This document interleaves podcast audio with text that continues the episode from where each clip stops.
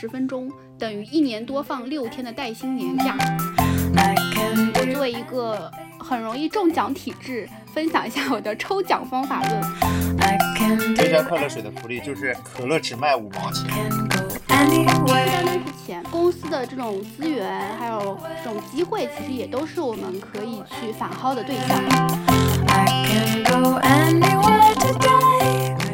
大家好，欢迎收听提前退休。这是由两个哔哩哔哩的前同事发起的播客节目，我们吐槽公司，也分享生活，希望能让隔着屏幕的你感受到一些不上班的快乐。大家好，我是乌素。啊，大家好，我是 Pocky。今天呢，我们来聊一期叫做“反薅公司羊毛”。对对对，我看到这个标题，我想，对吧？这个居然有人能够啊反薅公司的羊毛吗？不都是公司薅我们吗？对，就是。啊，说实话，这个主题我也是在其他的平台，比如说小红书看到，然后当时惊为天人，我说，嗯，还有这样的一些妙招。然后作为一个经常被公司压榨的打工人，我对这种话题非常的感兴趣。然后其实我没有点进去看过，但是这个话题其实打开了一个思路。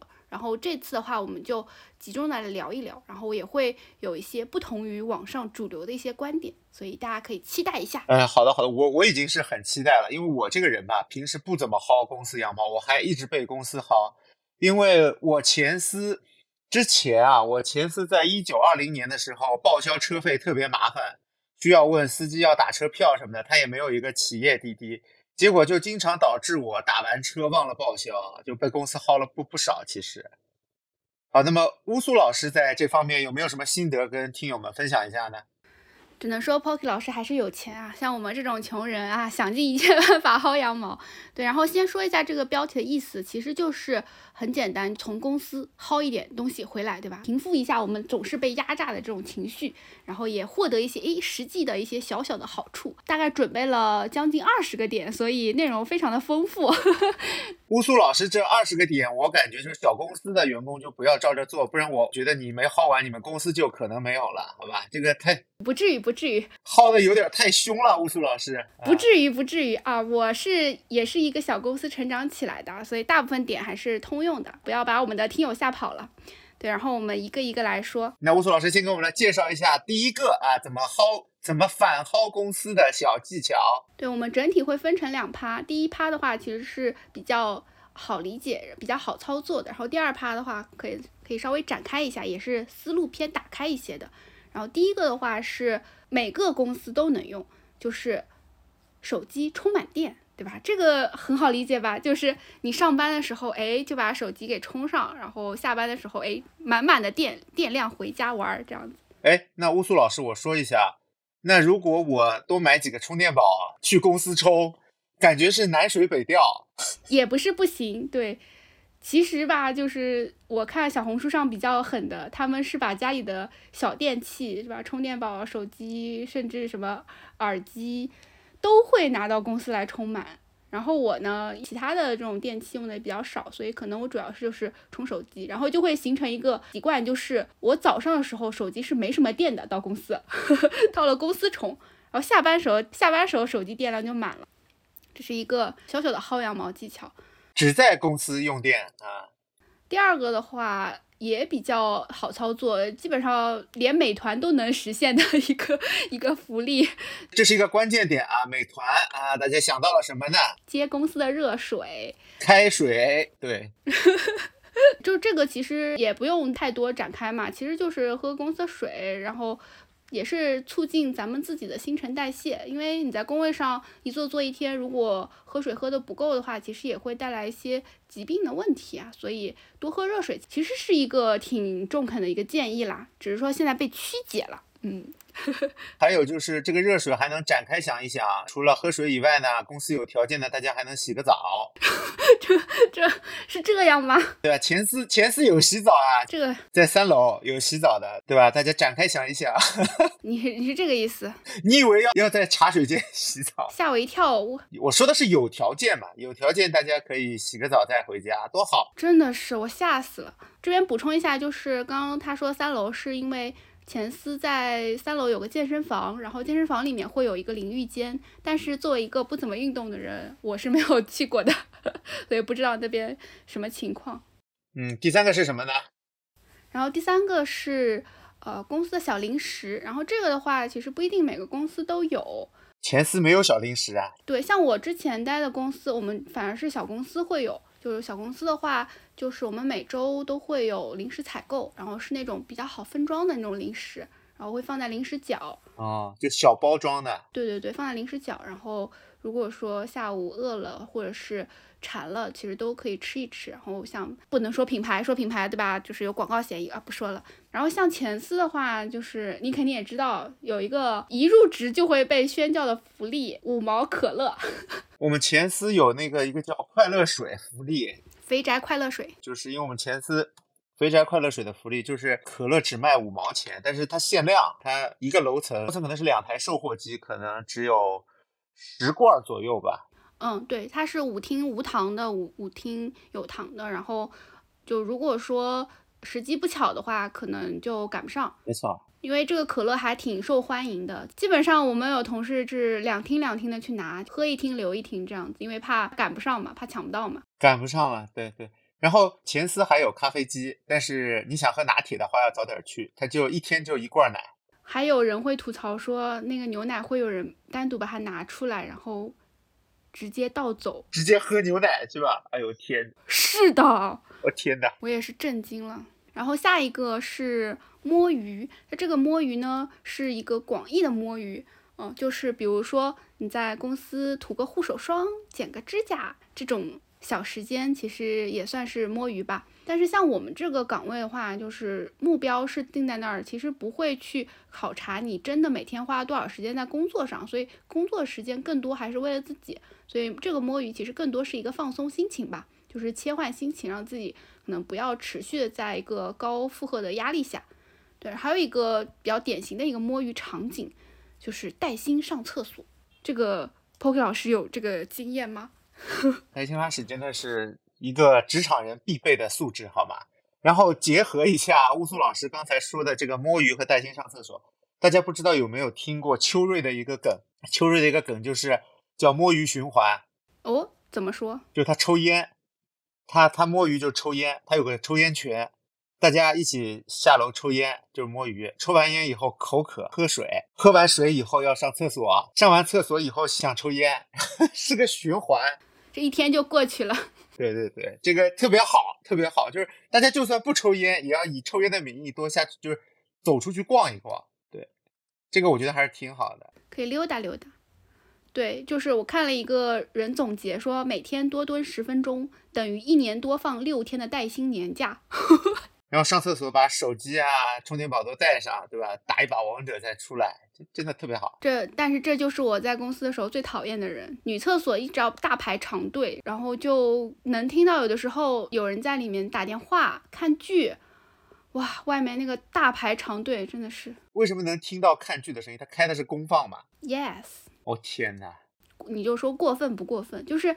这个太过分了，这个太过分了。如果说你不影响别人，我觉得还是可以的，对吧？但是在这个厕所位置如此紧张的情况下，还要多待多摸，就有点不厚道了，过分了。对。然后下一个的话，不一定每个公司都有，但如果公司有的话，其实可以尝试一下，就是员工折扣。就我们前司有什么员工折扣呢？我们前司好像有苹果的员工折扣。苹果的是有的，但我没用过。然后因为像苹果折扣的话。肯定不如苹果员工自己的多，然后关键是，我对比发现，苹果员工的折扣没有拼多多的 百亿补贴多。哇，哎，这真不是给拼多多打广告，他们也瞧不上。就是因为我有个朋友是苹果的员工嘛，然后我当时有问他说，我想买一个 iPad。然后它那边的价格是多少？然后我对比了一下，百亿补贴还便宜一点儿啊！百亿补贴是真的补贴呀。我们前司有一个我用的比较多的员工折扣，就是罗森便利店，因为我们楼下有一家主题店嘛。然后那家店的话，员工刷工卡是打九五折。九五折，这个折扣是真的低，我也一直用，这折扣是真的低。但积少成多有收获，是吧？对，毕竟在别的地方也薅不着。嗯，罗森其实是有点小贵的，但是去的次数比较多，买个便当啊，买个零食啊，买个早饭啊，什么都会有，所以积少成多还是可以的。相比于罗森的，另外还有一些店，就是公司合作店，比如说人生一串这种，它也会有福利，但我一次都没去过。员工卡打八折，对我一次没去过，所以这反而对吧，还不如这种高频使用的。对，就是我们前司，它在大学路有很多店，比如人生一串啊，人生如沸啊，还有一个什么。吃粉的地方，对，然后都不是很好吃，所以 我们去的也比较少，对吧？这个 对多了不该说的，但真的就一般嘛。要是好吃我就去了，是不是？不如高频的罗森更有帮助。所以对于听众朋友来说，如果是你加入一家公司，你也可以了解一下，你们是不是有一些呃公司员工福利的这种折扣，呃，有一些店铺的或者是品牌的合作啊，都是有可能的。然后包括出差的话，也会有可能有一些差旅的这种合作衣架，呃，有这种酒店的协议价。哎，但差旅的话，一般就是不用个人付呀，这不算返薅吧？呃，是这样的，就是有一些公司，它是你自己的个人活动、个人出行，也可以用公司的协议价，这种就算折扣，就算福利了，对吧？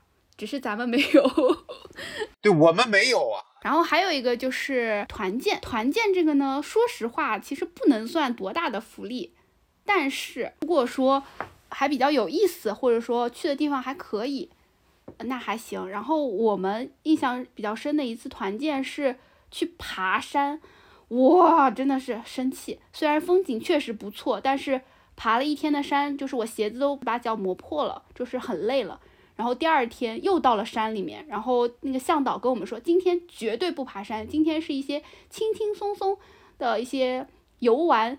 然后当时我因为就是鞋子已经把脚磨破了嘛，我就说那这个徒步我就不去了，我就在车上等。然后就当同事们回来的时候，我告诉他们满头满脸的杀气，我就知道他们今天又去爬山了。我们前司的这个团建费用啊，其实不高，一个人。一个月只有一百块钱，所以也去不了哪儿。我们组的团建大部分时候都在吃饭，吃饭，对明白？吃饭卡拉 OK 真的是万年团建主题。然后偶尔有时候就是心情好一点的，可能会去密室啊、剧本杀之类的，可能是这样多一点。嗯，然后因为我们就是那次爬山那次团建，有很多领导、很多老板去了，然后最开心的环节就是发红包啊。那可以不去直接领红包吗？不可以，当时他们肯定就是考虑到了这点，所以那个群是现场建的，就是靠红包引诱大家去爬山。我感觉其实不是，哎，是去了之后才发的啊。去的时候也不知道会有这个环节，然后但是大家肯就是老板肯定也看出来大家，老板可能看大家很累了嘛，看看出来大家满头满脸的杀气了。对，出于舆情的考虑，安抚一下。对，补充一下，因为当时我们是在一个比较核心的部门，耶。就是团建这个事儿啊，我觉得任何占用周末的团建，它都不是好团建，对不对？就这一点观点啊。是的。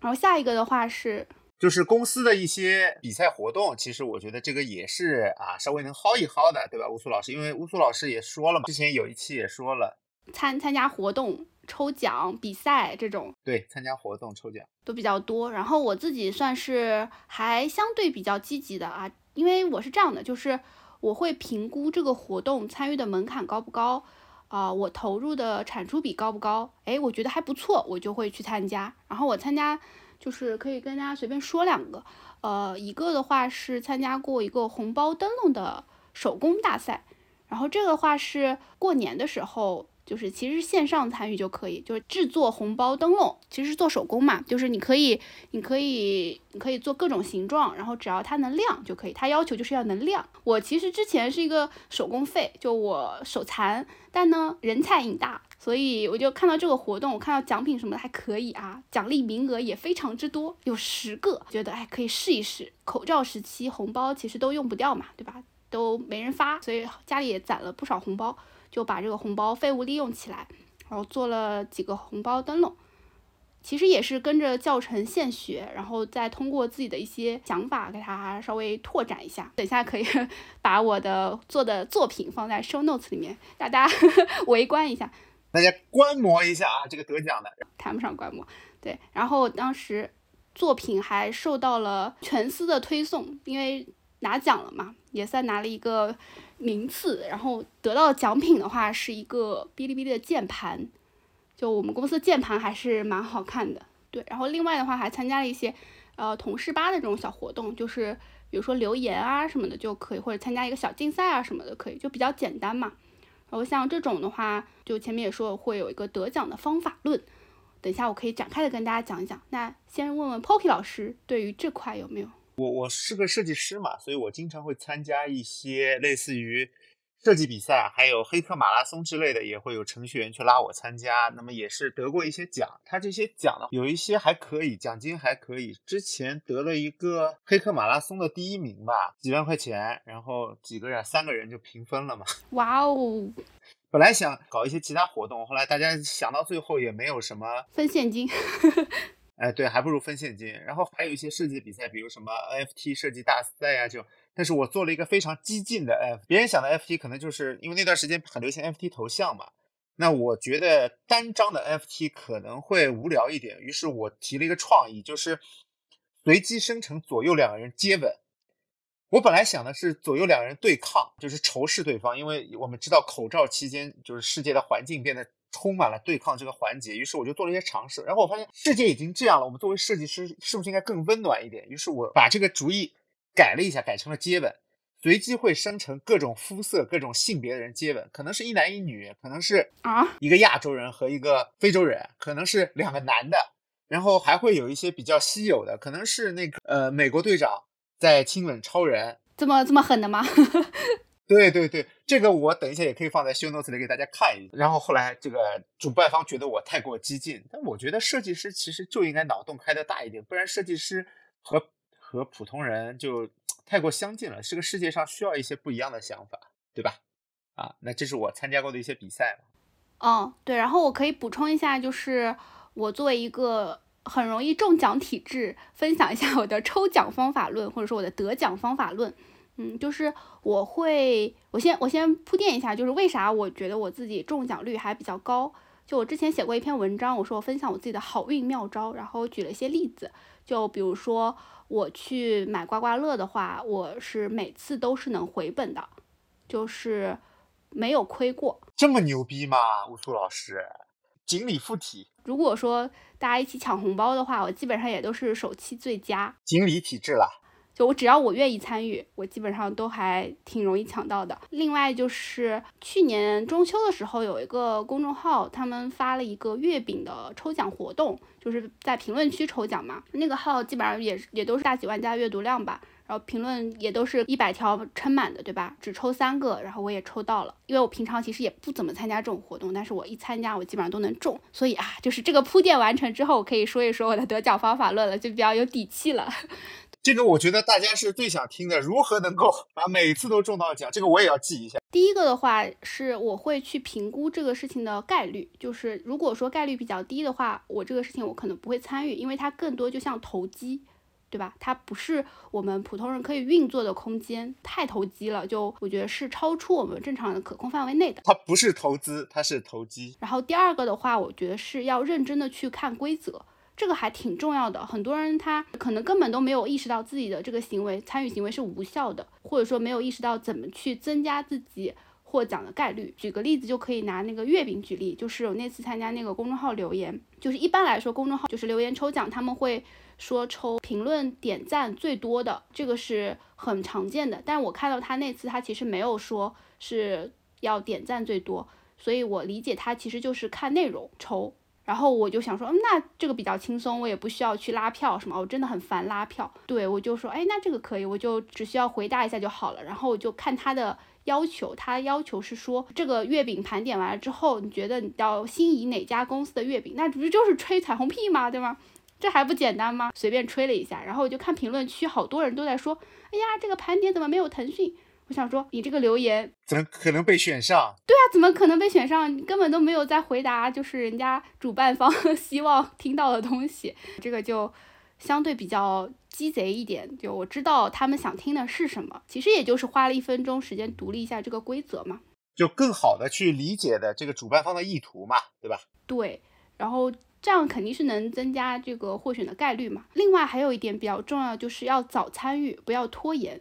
就当你发现有这个事情的时候，你就行动起来，你不要在那想东想西，在那内耗，在那纠结。很多时候，这个机会就是有限的，然后行动力越强的人，其实是越容易得到这个机会。就是因为我理解很多人可能跟我们那个一瞬间的想法一样，哎，觉得这个东西好麻烦啊，或者再拖一拖，它就会导致你中奖概率的被拉低，是吗？对的，对的。像那个月饼那个，我刚刚看一下，他是抽了两个人。然后我当时就觉得，哎，就是不需要拉票嘛，我就随便留一下言，就说哪家月饼比较心动就好了。然后我就玩了。这个我觉得其实很像乌素老师写的小红书几篇文章里面说的，叫要有一个渣男的心态，但是有个实干家的态度。对对，就是就是不要怕太把这个事情当回事儿。呃，像这样的活动的话，其实我说的比较复杂，但实际上整个过程也就。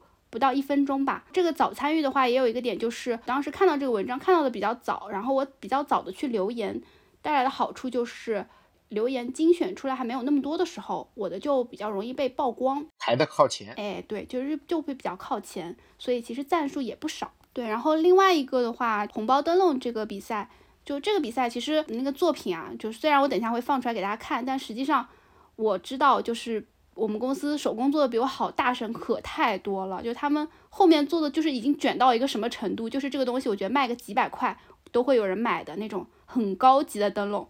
对，但我那个就真的就是用家里的 废旧红包做的。为啥我还能位列其中，对吧？跟这些手工大神能够排在一起，就是因为我参与的非常早，我大年三十的时候我在那做红包，打了个时间差。对，打了个时间差。然后因为那个活动的话是，呃，我当时在。刚放假的时候就看到了，然后当时还没有什么人参与，然后我就评估了一下，我说，嗯，大家是不是过年都比较忙，就是生活都比较充实，对吧？我们这种宅女 有空可以做一做，而其他人可能没空，人家现实生活充实有趣，不需要靠这个来填补自己的无聊时光。哎，对我就说，嗯，那那我来试一试。我也是稍微观察了几天，我发现没什么人参与啊，我就开始做起来，我就开始参与起来了，所以也是参与的比较早。正好啊，正中下怀。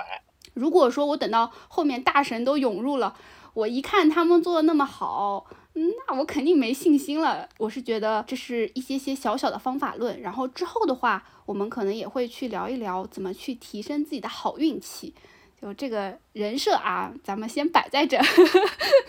啊，这锦鲤人设，除了羡慕锦鲤的乌苏老师，怎么样自己成为锦鲤，是吧？是哦，对。再说说到这个，我又想。夸赞一句，就是因为我们现在录制的时候，我们是录了四期节目，然后我们七期节目都上了星星榜。哇，可以可以可以，甚至第四期还上了两天啊，真的很开心。这个不知道就是大家了不了解数据，反正我是挺满意的。我也挺满意的啊，多亏有乌素老师的啊，多亏乌素老师锦鲤附体啊，就还。还挺骄傲的，是，当然也是感谢大家的支持。我现在也很怕人设翻车，万一第五期不上了或者怎么样，所以 第五期没有上可怎么办？对呀，怎么收场呀？可是，所以现在就是每期内容哇都非常的努力，是也要让咱们的听友们也努力起来，是不是？也帮我们的这个 人设维持下去，是救救孩子吧？多靠大家了啊！感谢各位听友。我们的人设全靠听友们扶持了啊！乌托老师还有什么技巧呢？刚才我们说了，除了要让自己成为锦鲤以外，还有什么技巧？嗯，还有一些。第一个的话，想说一下报销这个事情。像刚刚 Poki 老师说，呃，因为公司打车报销流程非常的麻烦，所以就不想报了嘛。嗯，其实报销的话，好好报，然后不要等发票过期再报，这个事情能省很多钱。就是公司为啥不让你报？或者说公司为啥把这个流程弄得那么复杂？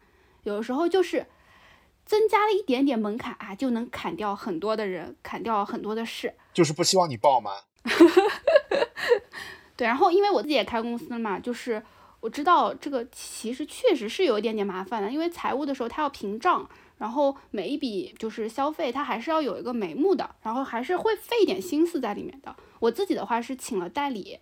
就是我是把这个事情外包出去了，我我自己也不想操这个心。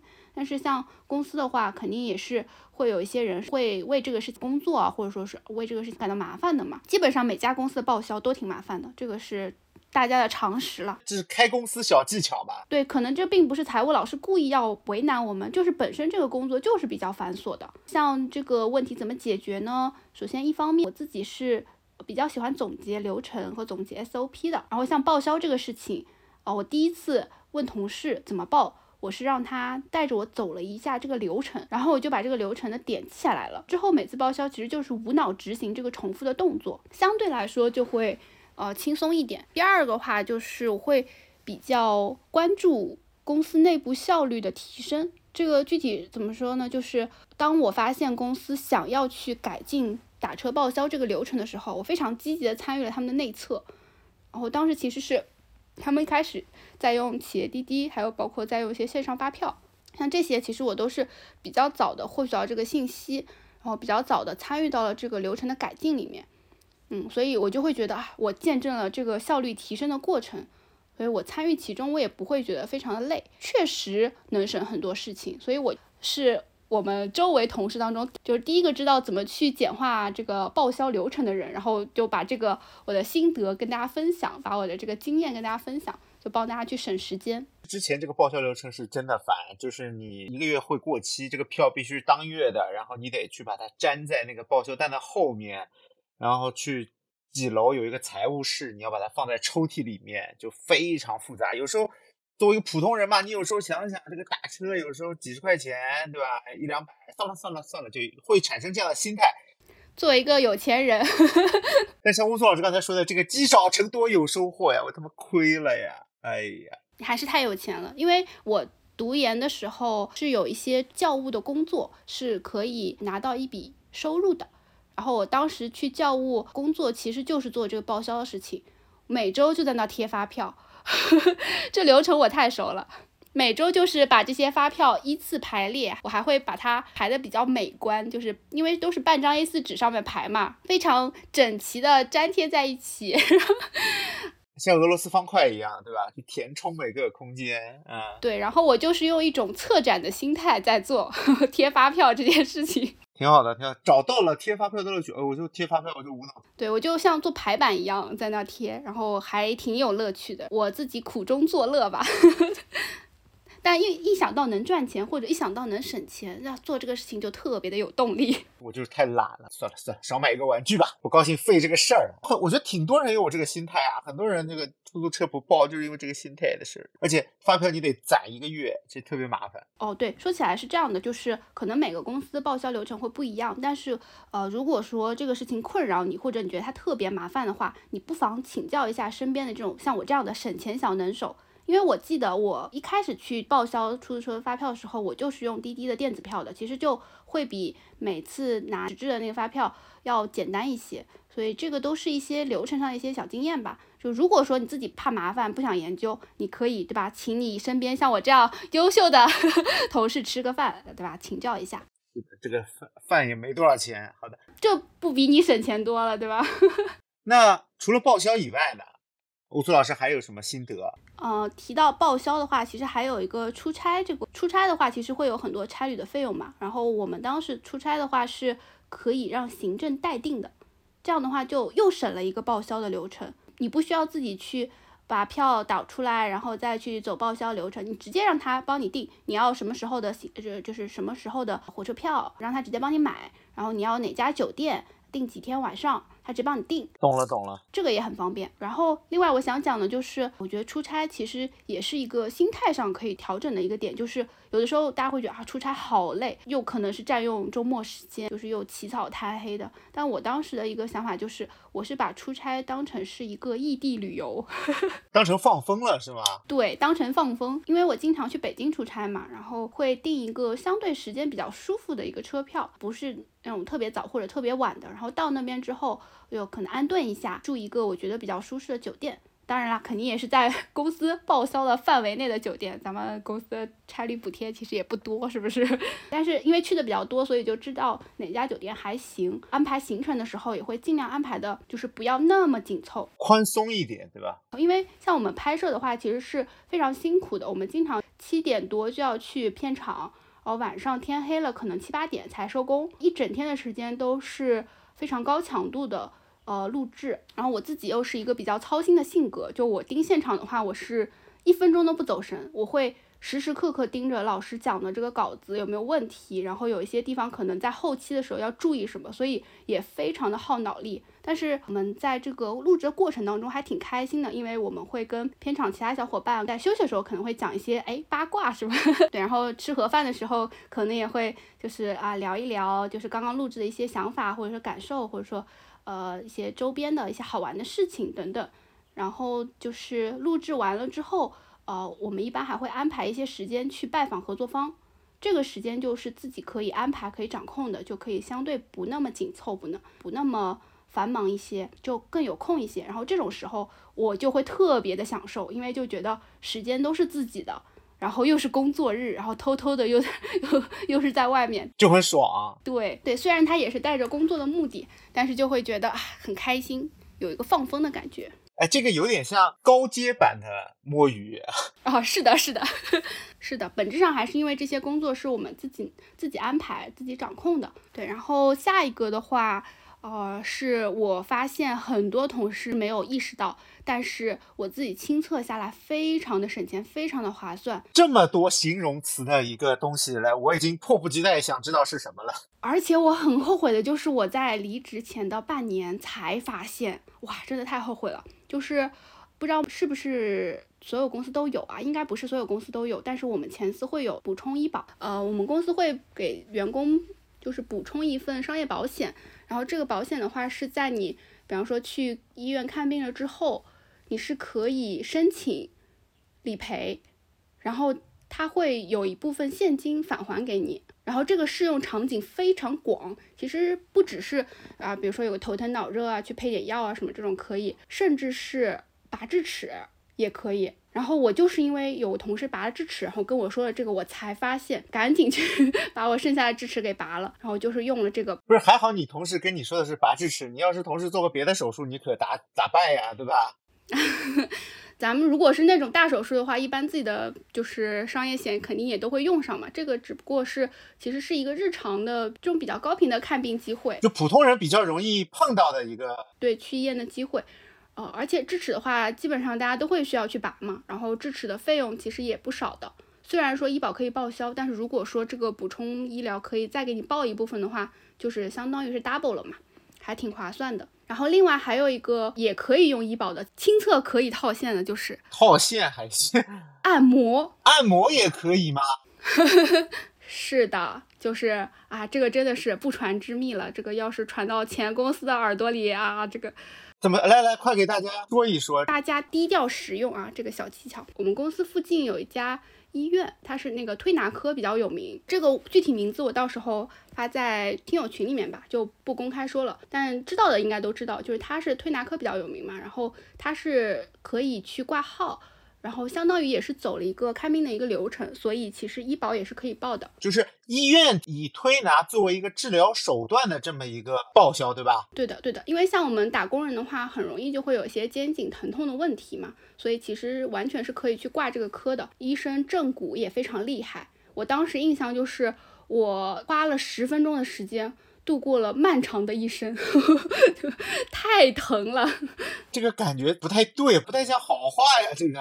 不，但是很爽啊，就是就是他那个虽然那十分钟非常的疼，但是你知道这个疼它是对你有帮助的，而且疼完之后就像健身，对，因为它这个疼就是因为你之前积累的这些问题嘛，所以你这样疼完之后，其实整个人是通了。明白了，而且它不像外面的那些，就是可能按摩师，他们可能按的会按你按的很舒服，但是但是没有效果。对啊，可能舒服完之后，你下个礼拜还得去找他按，就他这个就是怎么说呢，不是那么的有用吧？他这个感觉就是疼完你就下次再也不想去了。对，但是。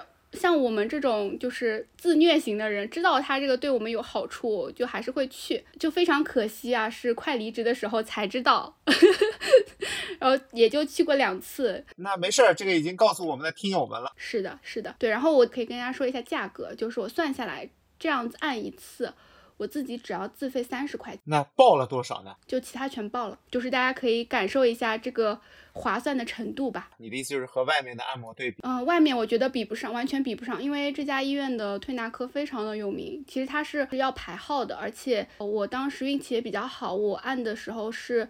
两个都是专家，然后他们平常是不在那儿坐班的，他们平常是需要挂特需的。哇，那赚了赚了。对，因为是也会有需要就是做门诊的这种轮班制度嘛，所以还能被他们按到，正好撞上了，对吧？对，一般都可能是年轻医生按。对，然后像这个，如果说给其他不在这家公司的其他人建议的话，就是也可以去了解一下你们。的相关的一些政策福利是不是也有这样补充医疗的报销？如果有的话，其实可以好好的利用起来。毕竟咱们这种肩颈的疼痛也算是工伤，薅羊毛薅的也不算很过分吧？你看小小的补偿，然后智齿的话，反正也就那么几颗，对吧？拔完就没了嘛，对吧？对，拔完也没了。这个的好处就是，当我知道这个事情之后，我就不那么害怕去医院了。我们中国人嘛，其实还是有点讳疾忌医的，就是有一点不舒服就觉得哎忍着忍着，也怕去看。但是因为有知道这样的一个小福利在之后，我当我有点点不舒服什么的，我其实比较愿意去看一下。如果没问题的话，就更放心了嘛。如果有问题的话，及时治疗其实也是挺好的。所以这个延伸开去，其实就是大家关注自己的身体健康。呃，更加愿意为自己健康投资，我觉得其实是一件好事情。当然了，肯定是预防大于治疗了。下一个的话，可以来说一下，呃，其实是比较延伸开来的薅公司羊毛的方法，就是多提问、多学习，嗯，是一个隐性的福利。每家公司一定会有一个能让你学到东西的人，对吧？就算是你觉得他是很傻的这种领导，但他能做到那个位置，他一定有一些过人之处。虽然这个过人之处，哎，你不一定喜欢，但你不妨可以转换一个视角，就假如我们跟他是没有利益相关的人，他做的哪些点是有可取之处的，呃，是值得学习的。但这个过人之处，可能是说他哥是更大的领导，这个就很难 学了。这个其实我觉得还比较罕见吧，就我觉得大部分的就不一定是领导吧，就职场上的前辈，你一定能看到他身上的一些闪光点和优点。然后在我呃工作的时候比较痛苦的时候，有一段时间，因为我参与了一个社群，然后社群当时有一个讨论的问题。就是说，你从你的领导身上学到了什么？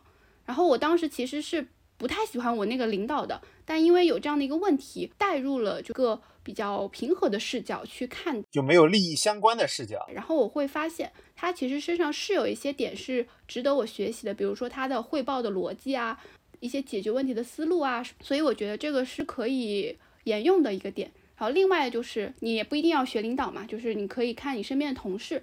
诶，你比较喜欢的、比较优秀的同事，从他身上学一学，然后从他身上就是获得一些比较好的点。这个我有一个印象特别深刻，就是我之前有一家公司有一个同事，他非常的会发现别人身上的闪光点，跟他接触过的每一个人，他都能挖掘出他身上的一个特质，然后这个特质是，啊，他一说，大家就会觉得哦，确实是这样，但之前可能没有都没有意识到，感觉这个人很适合做 HR 呀。很会发掘别人的优点，而且他这么去跟人家聊，哎呀，人家都会很开心。是我跟他聊，我也很开心，因为他就是能夸到你的心坎儿里。这就是我跟他学学到的一点，就是要做一个认真发现别人优点的人。然后关于提问和学习，还有一个可以延伸开来的，就是大部分公司其实都会安排培训，有的培训可能很无聊。啊，有的培训可能还是能学到点东西的。然后这个的话，其实大家也可以选择性的来参加。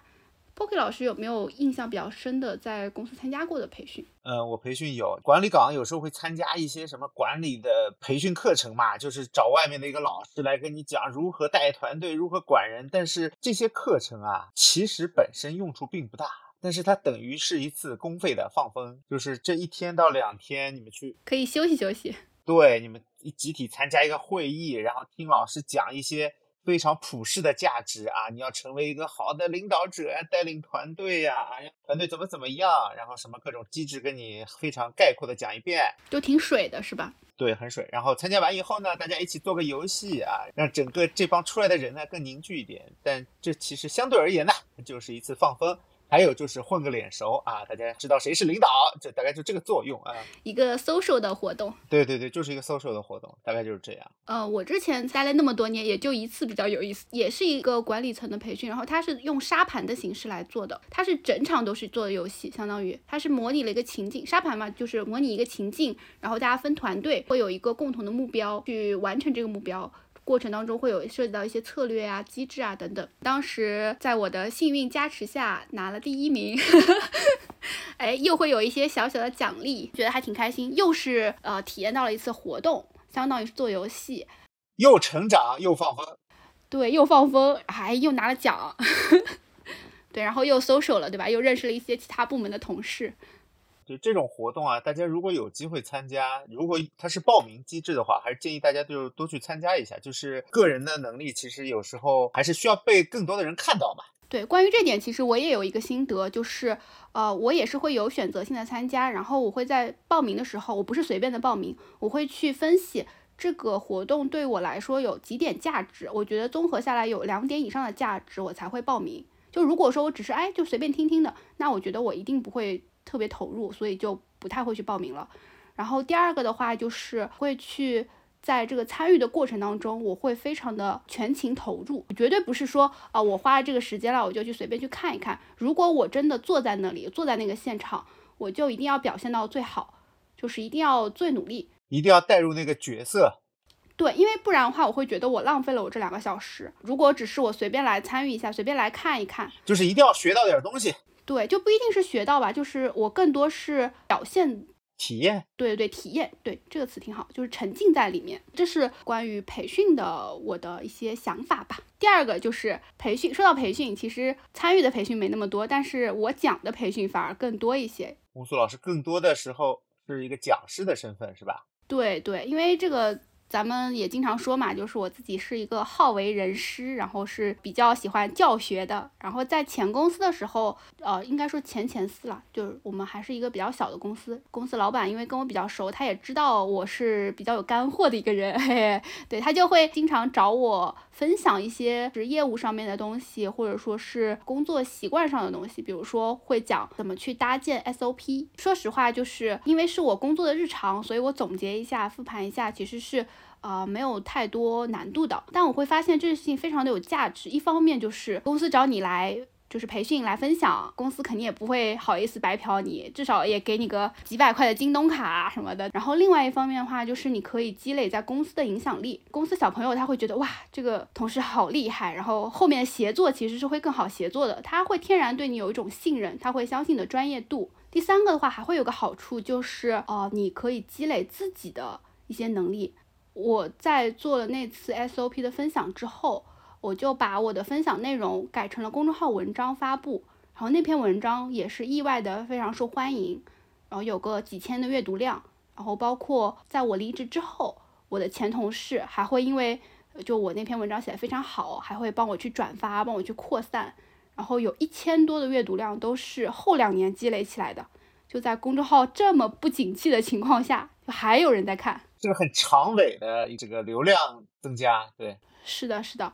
然后后来我又就是通过这个切入点，又去做了一些付费的内容产品，所以其实是给我带来了复利吧。所以就觉得像呃去做分享，尤其是在公司这种比较安全的环境下去做分享的话，是一件一本万利的事情。如果说大家有机会的话，可以多多的去呃参与，可以多多的去挑战自己。那。我展开说一下，就是我之前一直说设计的整个职业生涯分成两条线，一条是专业线，一条叫行业影响力。其实就像乌苏老师刚才说的，呃，一些设计师初期可能先在公司里分享一下，然后就是逐步的建议大家可以去外面参加一些分享的活动。这个不但是可以锻炼你的一个个人能力、个人总结和对自己。职业生涯沉淀的一个能力，也能增加你的一个行业影响力。同时呢，就你在公司内部合作呢，会变得更顺畅，因为大家对你天然会有一个滤镜嘛，对吧？嗯，是的。啊，然后说到这个，其实我们的格局已经开始逐渐打开了。大家有没有发现，就是反薅公司羊毛，其实它是一个把这个概念扩大化，不单单是钱，对，就不单单是钱，公司的这种资源还有这种机会，其实也都是我们可以去反薅的对象。然后下一个的话，其实也是这个。啊，理念下的一个点就是我们可以主动去挑战一些没有做过的工作，因为我一直觉得啊，就是上班其实是最轻松的一个选择，因为上班的时候是有人给你兜底的，就算你做砸了又怎么样，对吧？你这个工作其实也很难丢掉，公司招人也挺麻烦的，对吧？也不可能说一哎你你犯了一个错，哎就马上把你开掉，不太可能。所以其实工作上你去犯一些错误，成本是最低的，所以其实这个是一个我觉得是一个很好的机会。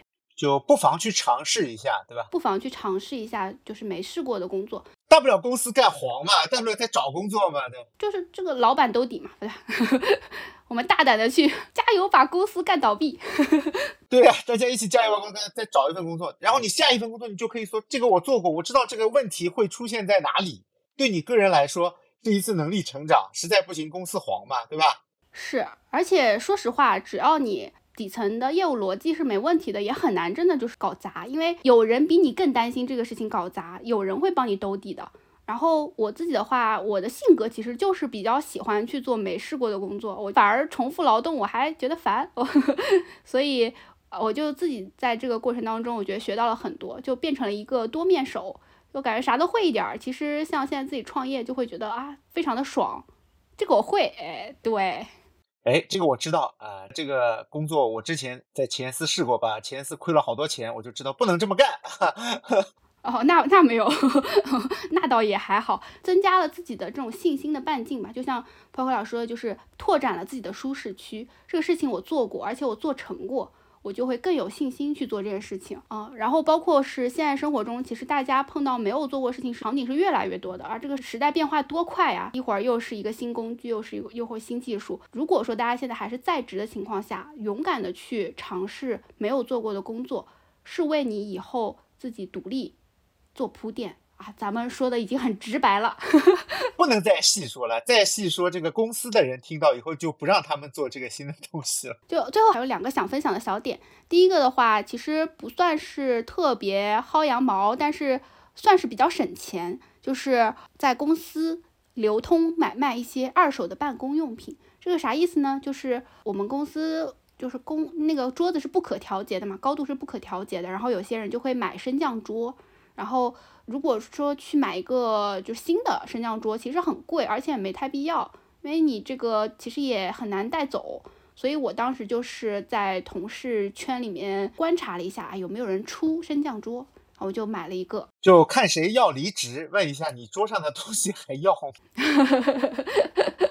对，因为我们有跳蚤市场群嘛，其实跳蚤群里面大家会发，然后我就。长期关注了这个价格之后，我知道有一个价格是相对来说比较合适的，我就问了。所以我觉得乌苏老师特别适合投资，就是他关注某一块，他会长期的去关注，然后这个逢低他就吸纳了。你说这要是你你们把这个跳蚤市场想象成一个股市，对吧？乌苏老师这一波不又是一个？大胜吗？低买高卖是吗？对吧？啊，对呀，不就是一个一个胜利走向了另一个胜利吗？笑死！对，然后我倒是没有高卖啊，我就是原价卖出了。就在我准备离职的时候，我就开始发布我的这个升降桌。然后因为我这个升降桌买的价格非常划算，秒出，秒出完了之后，我同事就很生气，说啊。你要离职了，你怎么不早说？你这个升降桌我觊觎很久了，就买的这个价格之划算，就是如果说我心黑一点，我可能还能赚一笔，就是，但我没好意思。还有一个我觉得是比较打开我认知的，然后也是让我非常后悔啊，我在上班的时候要是早点知道就好了，所以就把这个让我非常相见恨晚的这个小妙招来跟大家分享一下。其实是一个朋友啦，一个朋友他在字节跳动，然后他是。家里面是有一片田，他们家我们都戏称他叫少庄主。然后他家的话就是会种植一些水果，比较典型的就是会种草莓。他们家草莓就是是有机草莓，个头比较大，然后品质也还蛮不错的。就会在他的同事圈子里面开始卖草莓，然后再拓展到一些线上其他渠道，比如说呃他们所在那个城市的一些水果店。然后包括我们现在都在网上冲浪嘛，所以他也会跟我们说，如果说我们想承包的话，也可以直接到他们家田里去拉一车，总代了，就忽然从那个零售变成总代。对，哎，然后我觉得这种在公司内卖自己的一些特长商品，我在前司看到还挺多的。对，特别多。前司有卖菜的，就是他那个会，他每天会多做几个菜，然后在同事吧进行售卖。哦，是的，是的，有的啊，卖午饭，然后还有卖家乡特产的，我买过腊肉。嗯，还有人会自己腌制一些类似于酱料，牛肉酱啊，还有熬猪油的。对，还有熬猪油的。你可以给他提需求，你想吃什么酱，然后他会批量做。哎，我觉得这个真的是一个那个公域流量变成私域流量的一个非常好的形式。对，而且像这种的话，呃，如果说是可复制、可扩大的话，其实是一个非常好的一个冷启动的一个方式。因为同事的话，天然会有一种信任在，而且最明显的好处就是你的运输成本是统一的。一批草莓，其实你要散着去卖的话，其实比较费劲的。但如果说你们公司人比较多，你物流成本省了呀，你只要带到公司来就可以了。是的，甚至你可以提前预定好，因为他现在就是这样，他那个草莓生意已经做了好几年嘛，都是预定的，就出货其实是比较稳定。哇，一个月这是好几万啊，这个咱们不能多说。然后还有什么就是复购率，如果你真的是东西可以的话。这个口碑影响是非常非常快的，就是你卖那个猪肉酱，这就是卖各种自己比较成熟的商品，其实复购率非常高。我那个猪肉酱买过好几次。是的，是的，嗯，像草莓那个朋友他也是。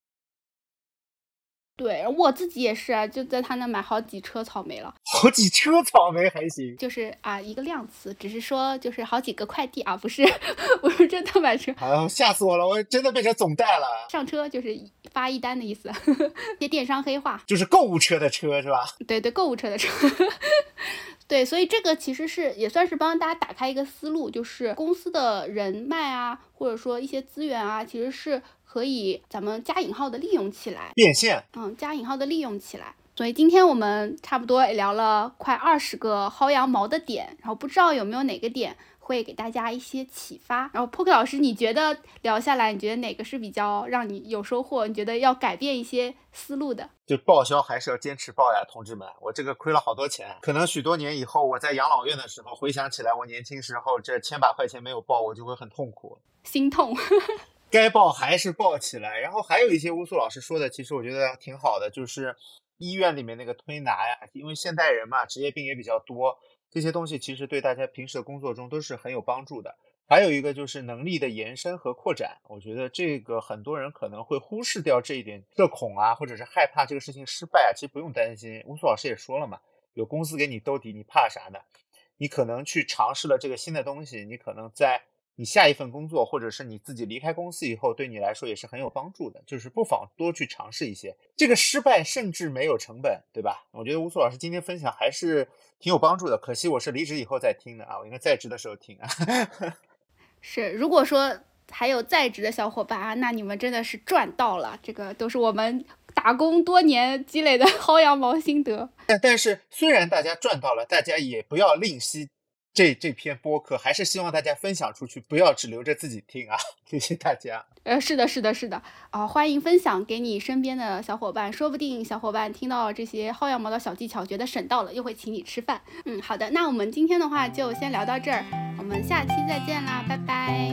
好，大家下期再见，拜拜。